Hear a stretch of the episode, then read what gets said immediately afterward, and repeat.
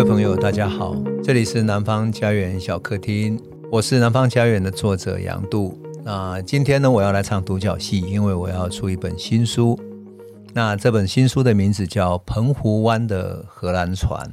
我想夏天的时候，一定有很多朋友到过澎湖啊。那澎湖有一个海角的地方，那里呢有留下一个残碑，那上面写着“荷兰堡”，就是以前荷兰曾经在那个海角那边。建立城堡，那地方很有名，因为它叫做风柜尾，澎湖的风柜尾，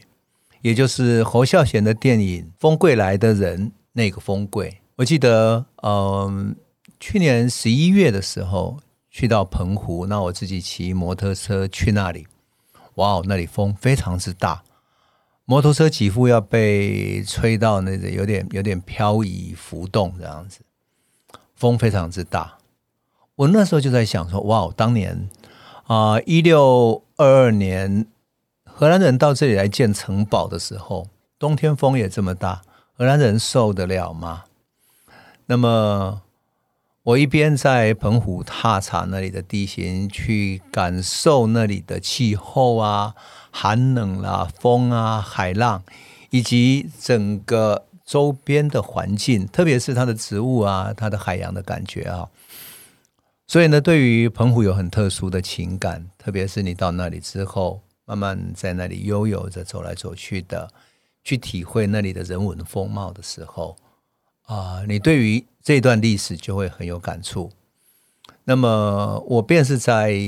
澎湖一边踏查，然后一边了解它的时候，开始有了好好来怎么写这个故事的感觉，因为我觉得。我终于看懂了，一六二二年到一六二四年的时候，为什么荷兰人，也就是带着荷兰的军队去住在澎湖的那个长官啊，叫雷尔森。为什么雷尔森在写写给他的长官的报告，一直讲说：“哎呀，这里的气候真是让我受不了，受不了。”他甚至于说，很多人都想离开了，呃，我们已经受不了这里的气候，我们恨不得赶快回到巴达维亚去。到了一六二三年，也就是他的任期快到的时候，他就一直说：“我任期到了的时候，你们赶快让我回去吧，我已经啊无法承受了。”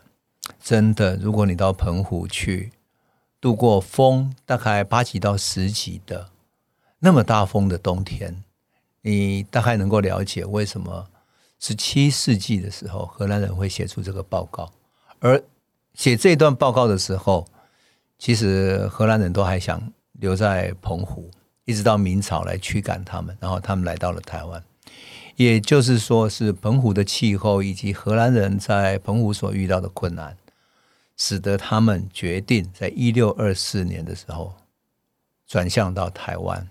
当然了，最重要的是明朝的军队也进入了澎湖去驱赶他们。那我们想，我这本书了啊，澎湖湾的荷兰船，其实就要想讲这个。那为什么叫做荷兰船呢？啊澎湖湾风那么大，那荷兰船呢？其实啊，荷兰船在明朝的记载里面啊，历史非常悠久，而且我自己也去过呃阿姆斯特丹啊海事博物馆，特别去看什么？看他的船，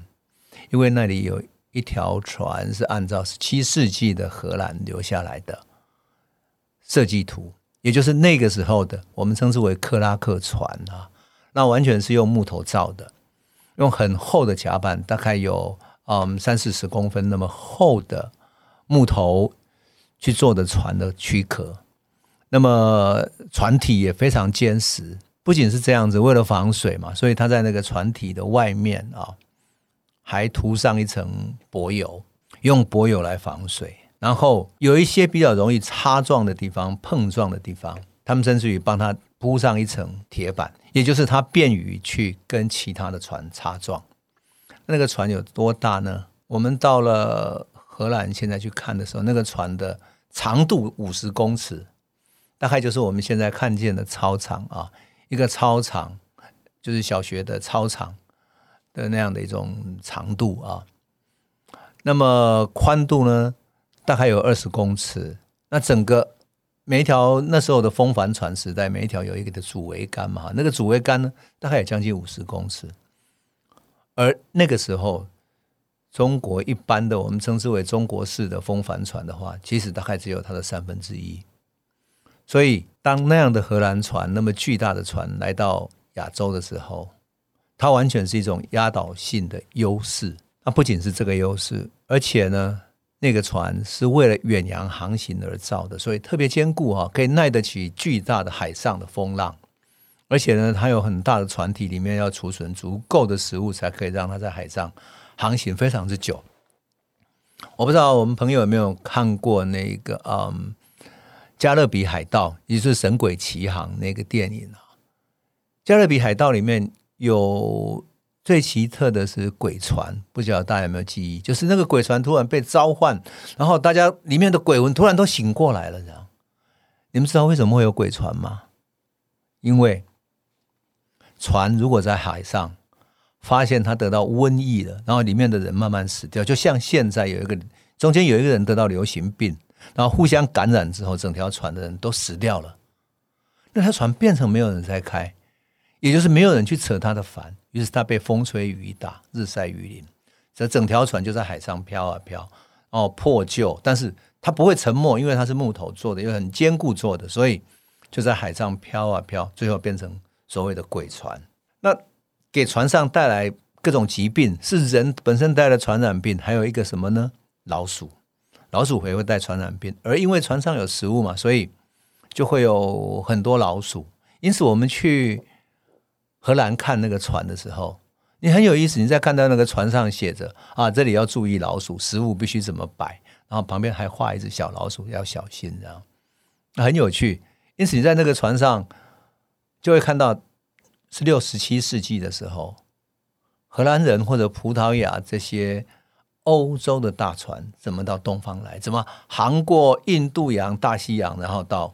东亚来的？他要走很远的距离，准备足够的食物，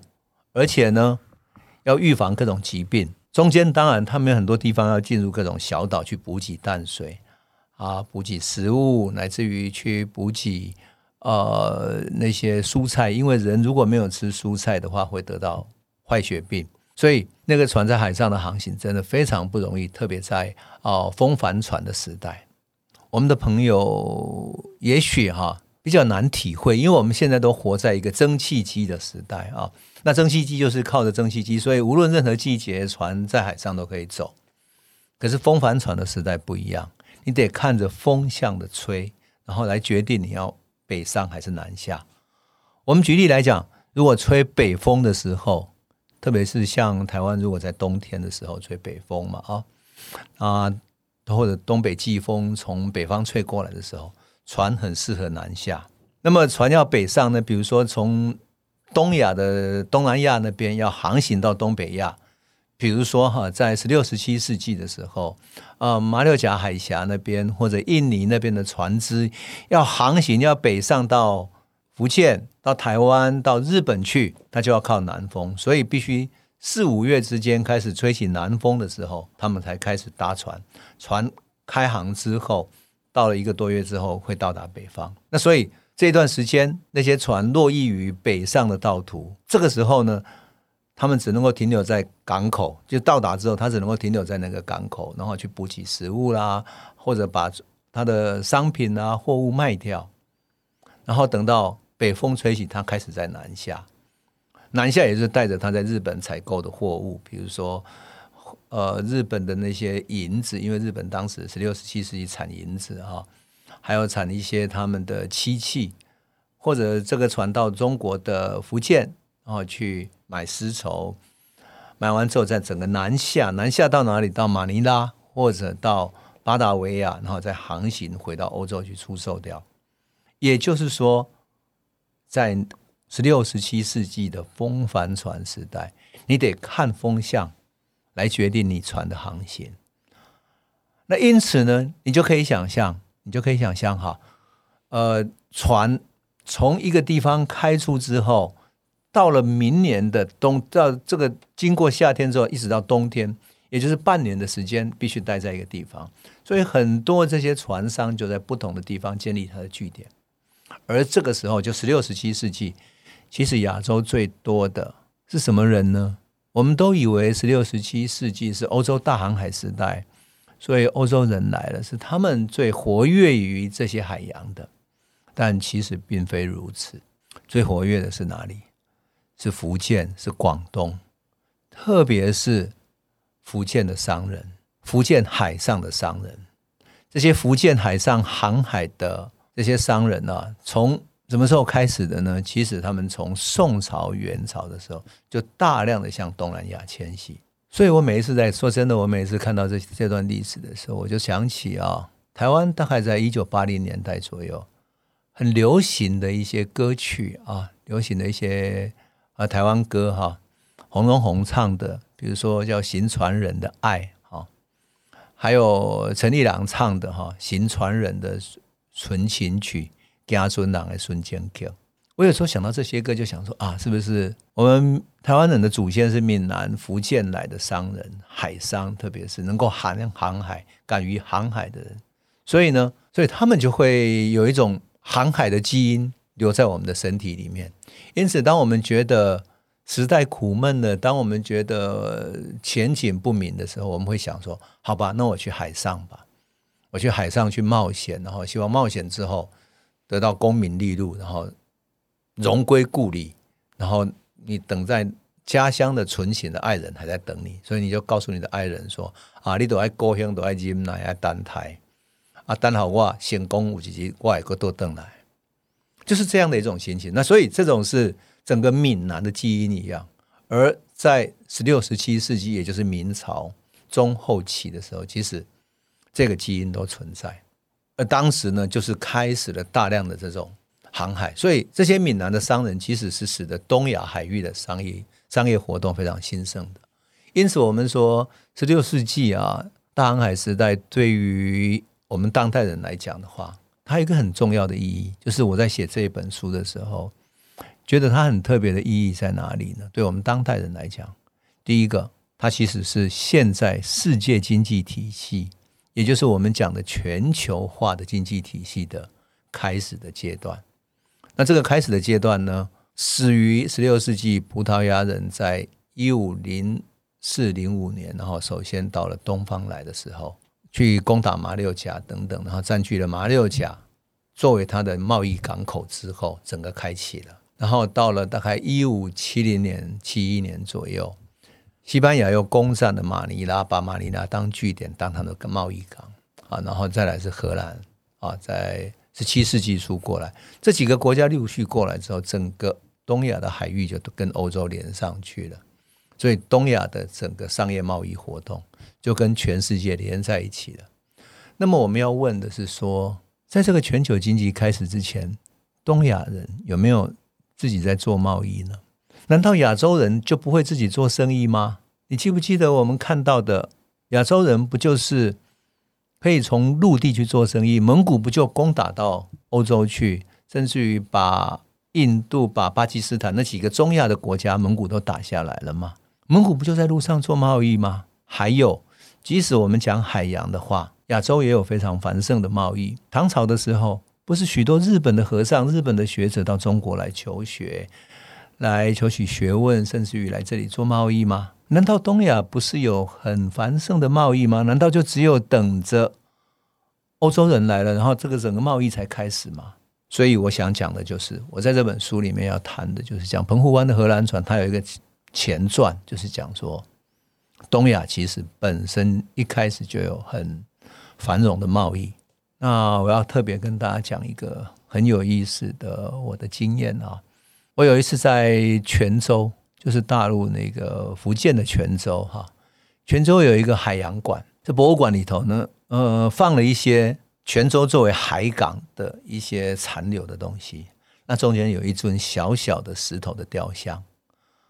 啊，那个雕像的名字叫做番丞相，番就是外国人嘛哈，番丞相，丞相是中国的丞相。那为什么是叫做番丞相呢？因为那个人的面孔啊，是高高的鼻梁，然后深深的眼眶，长得完全像外国人的面貌。可是他戴了一个像儒家式的那种中国式的宋朝官员的帽子，就是儒家的帽子啊，官服。那穿的像是那种儒家的那种官服。可是呢，他坐在什么上面？坐在莲花座上面。莲花座是什么？是佛教的。可是他的身上呢，他的头上呢，却有两条那个伸展出去的缎带式的东西，那个也是佛教的啊。可是他的身上后面有一个整个框，把它就是那个人坐在那个一个像莲花座那个上面有一个像菱形的、像圆形的那种框啊。那是什么框呢？那个框是伊斯兰教的。更微妙的是，他背上长了翅膀，他的翅膀呢，不是基督教的，他的翅膀是两层。啊，基督教的翅膀我们都看过嘛，它那个翅膀会有点后面微微微翘起来，然后一个天使准备飞起来的样子啊。可是呢，它的翅膀是是就是很直的，然后很很刚性的这种直的翅膀，然后没有那种弧形的，没有弧度，而且是两层的翅膀，也就是四个翅膀。一般来讲，天使是两个翅膀，它有四个翅膀，那它背上，那这是什么的符号呢？这是印度教的符号。然后你就看见了一个。一个小小的翻成像，上面有儒家的、儒教的啊，然后有佛教的，有伊斯兰教的，有印度教的，各种宗教居然糅合在一个小小的石雕像上面。而这个石雕像是什么时候？是元朝的。更微妙的是，在泉州还有一一间很古老的伊斯兰教的清真寺。这个清真寺是什么时候建的？它的名字叫清净寺。它是一零零九年的时候建立起来的，一零零九年，也就是十一世纪开始的时候，一间伊斯兰教的寺庙，然后金真寺在泉州建起来，这代表什么？代表宋朝的时候，泉州已经跟中亚有非常繁荣的贸易，所以很多中亚人都来到这里。来到这里的时候，他们在做贸易，也在这里定居，甚至于结婚啊等等，所以。我们常常说姓丁的人哈，台湾有那个鹿港的丁家，就是跟嗯跟那个中亚那边的血统是有关系的啊，是伊斯兰教的那个血统的中亚的血统。那姓马的也有很多中亚这个血统的啊，叫做穆罕默德这个血统的。然后啊，姓丁的是阿拉丁这个系统的，所以他们到中国之后取了用中国的姓来帮他们取名字，于是就留下来这些。那这个姓。特别是在泉州这边，姓丁的、的姓马的，他们都是这样的一个血统，有有中亚的血统啊，有波斯或者中亚的阿拉伯这边的血统，很有意思。因此，我们就看到宋朝其实它有很繁繁荣的贸易了，有这么多的从中亚来的人，中亚的波斯人、阿拉伯人，乃至于啊缅甸等等各地来的人，所以人多了，信仰伊斯兰教的人多了，所以他开始建起了清真寺。按照宋朝的记录来讲，它不只是一间，而只是因为这一间是最大的，所以留了下来。它是什么意思呢？泉州当时已经是全世界最大的贸易港了，所以有那么多人在这里。那么虽然元朝的时候，因为嗯元朝把整个南宋打垮了，但是那些贸易港依然存在。特别是元朝，因为是成吉思汗的嗯，就是他们的统治。啊，蒙古人的统治之下，他们更喜欢色目人，跟中亚有更多的交往，所以他们大量来这里做贸易、做交易。整个文化是一个国际化的地方，但不过他们只是限于在东亚，也就是说，在东亚它是一个非常繁荣的港口。那么到了蒙古的后期，就是因为发生了所谓的各北方的革命啊等等，然后朱元璋推翻了。蒙古人，然后蒙古人往北撤退，可是蒙古的势力只是退出了所谓汉人原来的中原地区或者中国的南方地区，于是这些呃蒙古人称之为色目人的这些中亚的人陆陆续续回去了，再加上说明朝刚开始的时候，朱元璋采取了海禁的政策，为什么要海禁呢？有人说朱元璋因为怕有人从海上来叛变他，但朱元璋其实我觉得他最害怕的是怕。蒙古人结合了中亚的人从海上来反攻他，所以我们可以说，其实从宋朝、元朝、唐、宋、元，其实中亚的各种贸易活动已经开始了。当然，日本人也是在其中的一个。而因此说，嗯，十六、十七世纪、十六世纪之前，也就十三到十五世纪之间，其实中亚、东亚的这种啊、商业活动，其实已经非常繁盛。那么，在十六世纪，葡萄牙人来的时候，就不再只是什么我们说好像啊、那个欧洲人最喜欢形容的哈，哥伦布到了美洲就发现了美洲，于是好像美洲就是因为哥伦布的发现而存在，以前没有存在一样。那他们也一直以为，也是用这样的心态来看待亚洲，他们好像来到了东亚，然后东亚才开始存在一样。但其实不是，我想讲的就刚刚讲的那么多，就是讲说，葡萄牙人来的时候，其实亚洲的东亚的贸易早已存在了。他们是在这个基础上来建立一个远洋的贸易。那远洋的贸易一开始，当然他们是为了寻找香料而过来的啊，所以他们在嗯，在印尼、在马来西亚那一带寻找各式各样的香料。啊，运回欧洲去赚了一点钱。可是你说光靠香料怎么足以支撑起这么庞大的，而且是那么远洋航行的贸易？你想，一个远洋的航行必须有多少人力、多少支出来支撑这样的远洋的贸易？所以很快的，他们发现他们一定要找到更大的利润、更高的高价位的产品。而那个高价位产品是什么？在欧洲能够大卖的是什么？事实上就是中国的丝绸跟瓷器，特别是丝绸。所以在一五零七年左右，就十六世纪刚开始，葡萄牙人刚来的时候，他们很快就发现了，哇哦，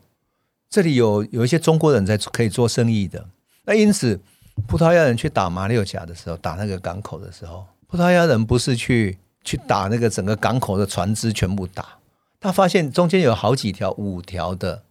中国人的船。他说啊，那些中国人可可以跟我们做生意，所以不要打他。他只打那个马六甲王国的那些战船，啊，继续跟中国人做贸易，因为这些贸易是会赚钱的。后来葡萄牙，我们称之为葡萄牙驻马六甲这边的一个总督，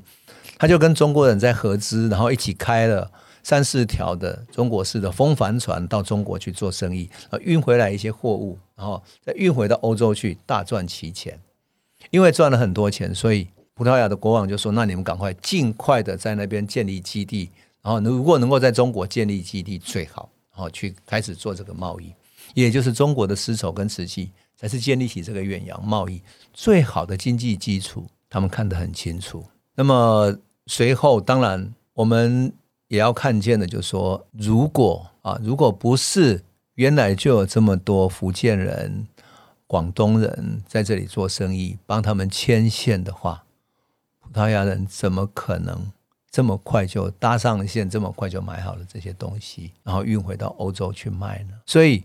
我们说全球化的开端，如果说十六世纪是全球化的开端，是世界经济体系建立起来的开端，而这个开端里面不可或缺的角色是谁呢？就是中国的商人，这些海商。而海商里面很重要的一个是什么？是福建的商人，也就是闽南的这些商人。很有意思吧？也就是这些闽南的商人到东亚做生意，然后不断在走走。那么台湾在这里面又扮演什么角色呢？可能我们都会以为说，因为是荷兰人来了哈，特别是有一次吧，台湾呃故宫曾经办了一个展览哈，大概十几年前办过一个展览，它叫做荷兰人来到台湾，然后。展示了荷兰的地图，展示了当时台湾的啊、社会生活状态，特别是原住民的生活状态。可他取了一个很奇怪的展览的名称，叫做什么？叫做“台湾的诞生”。好像是荷兰人来了，台湾才开始真正诞生。但其实并非如此，因为恰恰就是在十六世纪、十七世纪的时候，台湾已经在这个里面扮演了一个角色。我特别要举一个例子哈。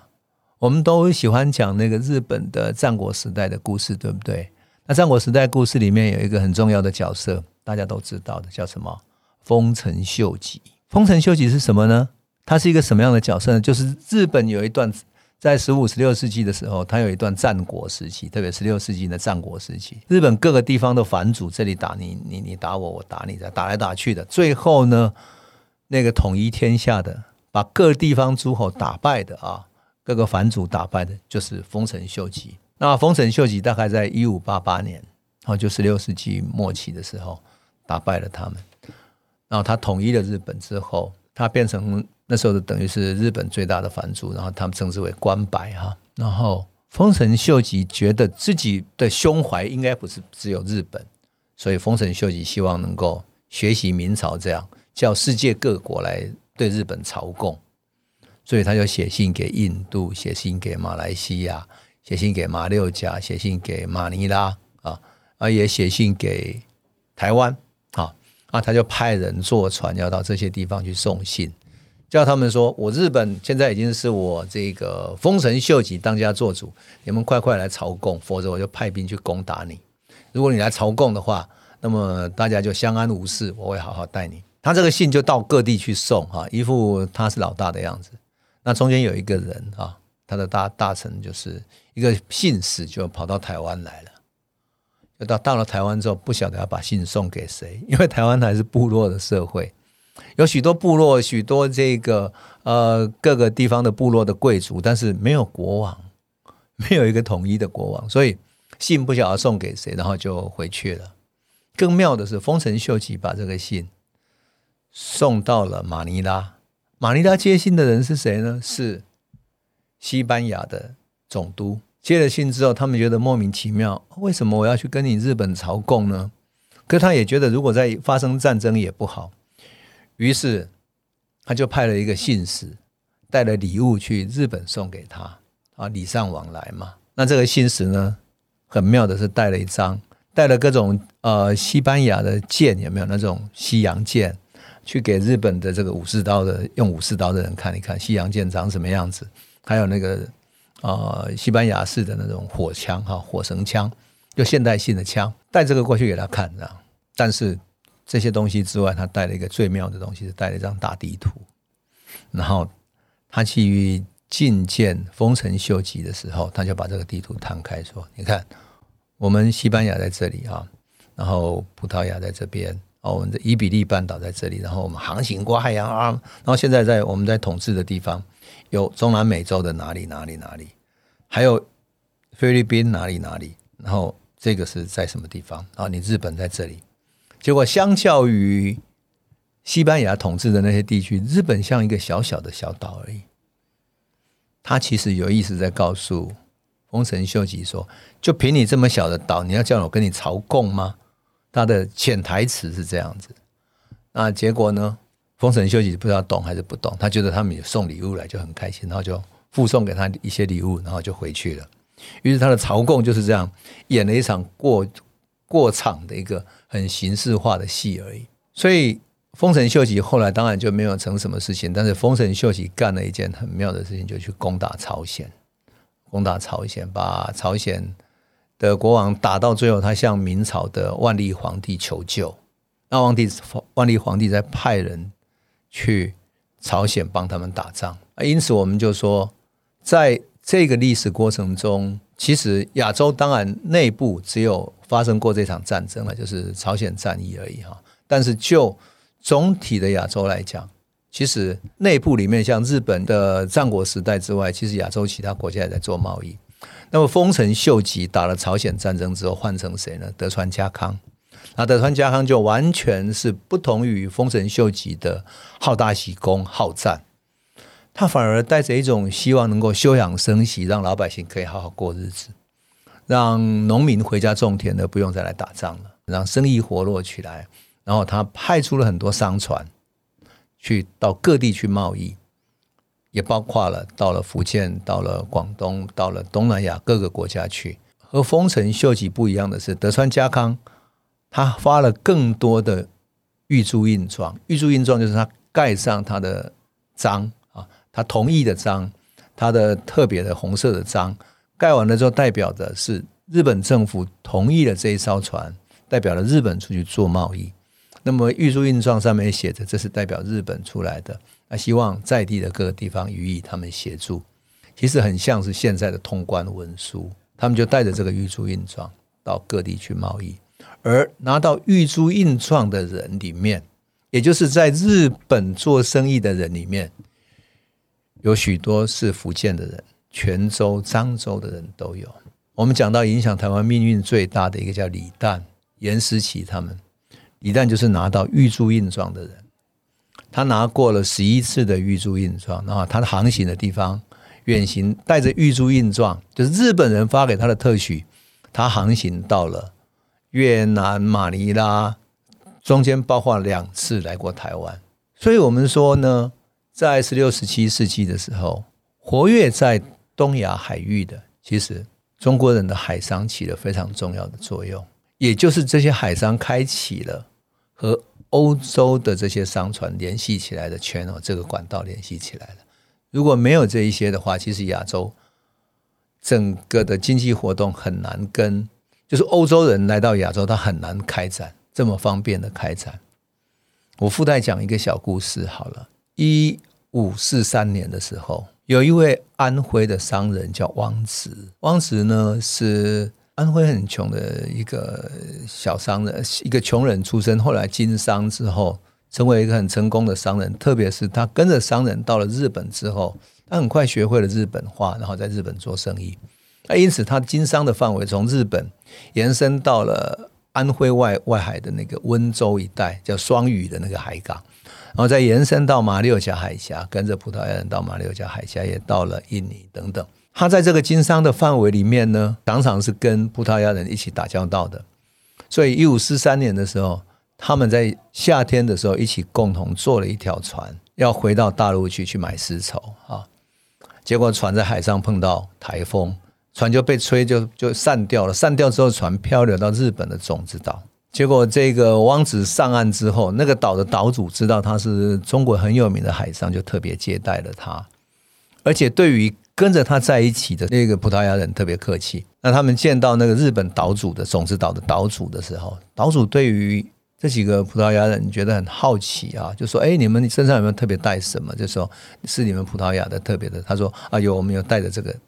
他们的火绳枪，就是把那个子弹塞进去之后，再把火药塞进去，对不对？再塞子弹，然后点上火之后就可以开枪了，这叫火绳枪。那个岛主就很有趣，他看到他啊，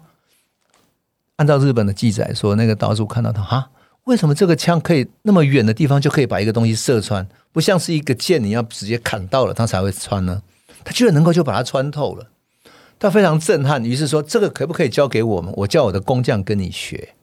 日本这个岛主就开始跟他学怎么做这个火绳枪。结果呢，很快的，他们就两年之后就学会了。然后日本就用火绳枪来发展出什么？发展出新的作战方式。因为日本过去啊，在战国时期，日本过去是靠武士，而一个武士要很熟练的用武士刀来砍杀，必须有各种技巧，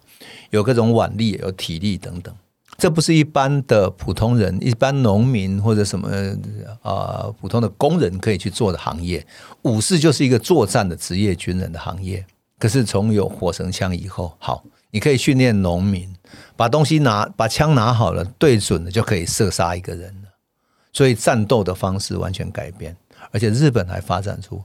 另外这个打法。什么打法呢？因为你火绳枪打完一枪之后，你要再塞火药、再塞子弹，不是要时间吗？你这个时间不就，如果对方拿着武士刀，不就把他砍死了吗？所以那就发展出一个火绳枪打完之后，后面的第二个继续帮他塞火绳枪送上去，继续给他打，或者说这个打完了换下面一个，然后第一个就跑到后面去装他的火绳，用三个人轮流打的方式拍出一个火绳枪队出来。就这样子，日本的战国时代开始使用火绳枪之后，整个作战的方式改变了，而参与作战的士兵也改变了。因此，火绳枪等于是改变了日本的历史，日本的战国时代的历史。同样的，他也改变了，像丰臣秀吉去打朝鲜的时候，他就带着火绳枪队去打的。因此，我们会看见汪直带着葡萄牙人去了，然后改变了日本的战争的历史，多么有意思呢？我们就看到东亚这些国家这些人在交汇中互相影响，影响着文明，也影响了战争，也影响了许多商业的活动，而这些呢，都跟欧洲人来的有关系，而欧洲人来的时候，其实亚洲也有他自己的基础，所以这是一个东西文明两个文明初步交汇交锋的时刻啊。这样的时刻呢，我很我很喜欢形容自己写书的感觉，是看那段历史是用慢动作来看的，就是看到很多很多技术的细节。你知道，像我刚刚讲的那个火绳枪怎么打的细节，怎么装填弹药的细节，就会决定了你怎么作战，来决定你的战术，你的战争会成功还是失败。乃至于我们讲的那些船的补给啊，中国海上的生活等等。所以东西文明交汇里面其实有很多很有意思的故事。那么当然这本书里面我是用慢动作的方式，用细腻的方式来描述它。啊、我希望朋友有机会来细看，那也给我一些回馈，告诉我说你会希望听到哪一些更好玩的故事，更多细节的故事啊。今天我们就先谈到这里，谢谢你。